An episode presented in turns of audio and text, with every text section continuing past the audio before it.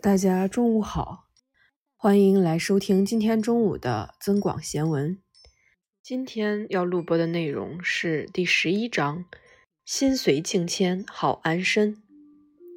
原文：闹里有钱，静处安身。来如风雨，去似微尘。长江后浪推前浪，世上新人赶旧人。近水楼台先得月。向阳花木早逢春。这里面讲解一个注释，就是新人。新人呢，指的是后起之秀。译文：热闹繁华的地方有钱可赚，偏僻幽静的地方易于安身。来势像暴风骤雨一样猛烈，退去像微尘飘落一样静悄悄。长江的后浪推涌着前浪。世上的新人赶超着旧人，近水的楼台最先看到水中的月亮，向阳的花木光照好，发芽就早。平息，繁华的地方适合发展，清静的地方适合生活，因此人们往往在年轻的时候选择在繁华的大城市谋求出路。人越多的地方，越容易积累财富。生活的繁忙是一种自我价值的证明，而到了落叶归根之时，又会选择一个适宜生活的地方颐养天年。生活需要在沉静中才能品出真味。由此看来，环境是一个很重要的东西，它可以改变人生的际遇和生活的轨道。就像近水楼台先得月，向阳花木早逢春一样，有利的条件。会增加成功的砝码。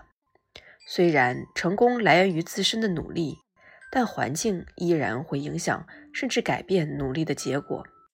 而人类是一种趋光度很强的生物，有着敏锐的趋利避害的神经。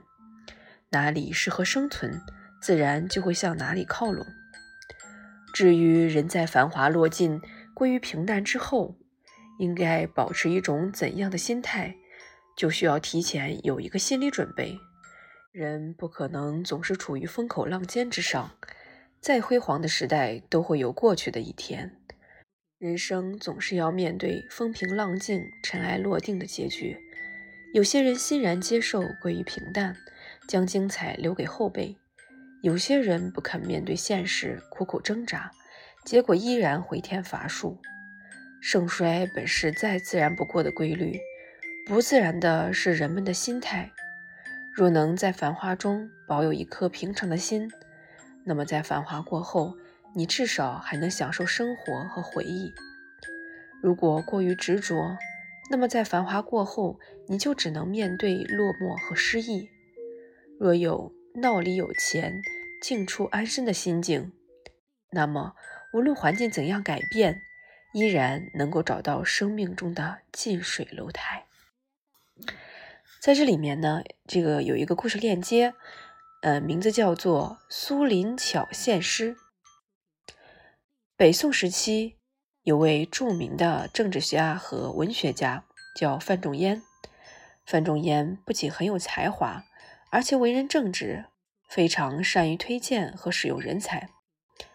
范仲淹在杭州做知府的时候，总是留心观察自己手下的官员，看到有能力的人。就尽力向朝廷推荐。当时有一个叫苏林的巡查官，在离杭州很远的县里工作，因为路途遥远，见到范仲淹的机会很少，所以一直没有得到范仲淹的重视和推荐。有一次，苏林因为公事要去杭州城见范仲淹，他很想趁着这个机会引起范仲淹的注意，于是就写了一首诗献给范仲淹。诗中有两句就是“近水楼台先得月，向阳花木早逢春”。苏林用这两句诗表达了他因为离得远，所以到现在都没能被范仲淹了解的意思。范仲淹看了，立刻明白了这两句诗的含义，于是留心观察了苏林。后来他发现苏林果然是个有才能的人，就为苏林推荐了合适的职位。闹里有钱，静处安身。来如风雨，去似微尘。长江后浪推前浪，世上新人赶旧人。近水楼台先得月，向阳花木早逢春。